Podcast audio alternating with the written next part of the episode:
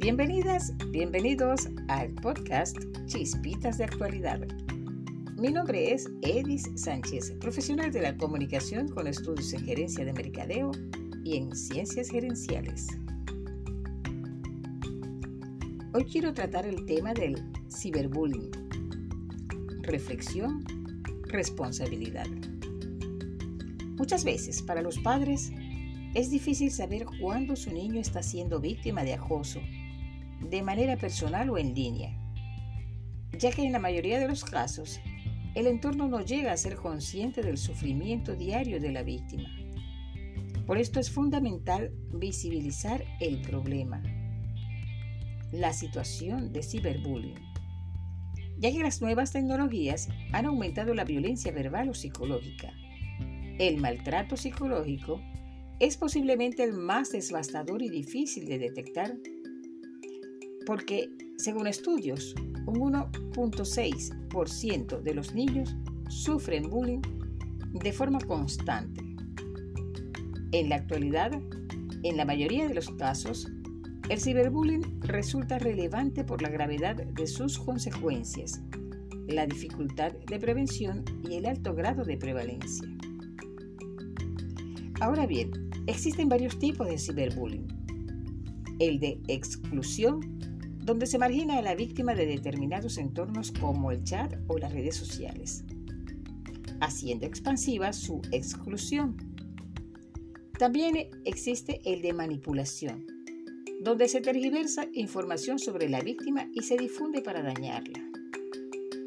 Otro tipo es el de hostigamiento, donde se humilla a la víctima a través de envío de imágenes para destruir su reputación. El acoso se ha convertido en una problemática nueva, por lo cual su conocimiento se hace necesario para intentar solventar el problema de la violencia escolar. El ciberbullying se denomina como una de las manifestaciones más frecuentes de este fenómeno. Es la forma de maltrato psicológico verbal o físico producido entre escolares de forma reiterada y a lo largo de un tiempo determinado. Según las estadísticas, los protagonistas de los casos de acoso suelen ser niños y niñas en proceso de entrada en la adolescencia. Aunque existen estadísticas que demuestran que las víctimas son en su mayoría mujeres, también indica que las agresoras en su mayoría también son mujeres. Los chicos o chicas que resultan objeto de este tipo de agresiones sufren las agresiones deliberadas de otros niños o jóvenes que se comportan cruelmente con objeto de someterlos, de arrinconarlos, amenazarlos, intimidarlos o marginarlos para divertirse a costa suya o para obtener algo de su parte. Los principales síntomas que puede presentar un joven o adolescente en el caso de sufrir ciberbullying son variados y van a depender de la personalidad previa a la situación de acoso por las redes. Según la revista Cabal Digital, es importante observar en los niños o adolescentes si existen cambios repentinos de humor, pérdida de objetos o daños personales, así como también aumento en la frecuencia de dolores de cabeza o de estómago, menor rendimiento escolar. Asimismo pueden presentar negativa a concurrir a clase, signos de depresión trastornos de ansiedad, retraimiento, aislamiento, hasta somatizaciones varias. Según la psicoanalista Virginia Ungar, hay niños y jóvenes que rápidamente hacen saber a sus padres del problema que están atravesando.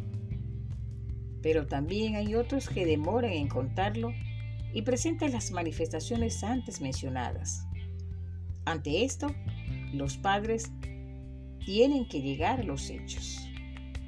Por esto es importante la educación de los niños desde el hogar. Al respecto, la educación en valores es el primer pilar para prevenir. Además, se debe enseñar a los niños a ser empáticos y compasivos. Esto hará que sean capaces de ponerse en el lugar del otro, siendo conscientes del daño que pueden causar a los demás los adultos de su entorno deben fomentar la valoración positiva de la diversidad. No todos somos iguales, ni tenemos las mismas opiniones, ni tampoco tenemos por qué serlo. La comunicación y la confianza son valores que hay que inculcar en los niños. Demostrarles que estamos para ayudarlos en su crecimiento. Hacerles saber que los respaldamos y apoyamos para evitar que se sientan culpables o responsables por la situación que están viviendo. Es fundamental que los padres presten especial atención a posibles síntomas que puedan estar revelando que sus hijos sufran algún tipo de acoso o si ellos acosan a otros. Voy a despedir con esta frase de Dan Pierce. La gente que se ama a sí misma no hace daño a otra gente. Cuanto más nos odiamos a nosotros mismos, más queremos que otros sufran. Y hasta aquí este podcast. Nos encontraremos nuevamente en el próximo episodio de Chispitas de Actualidad. Y recuerda, una mente negativa nunca podrá darte una vida positiva.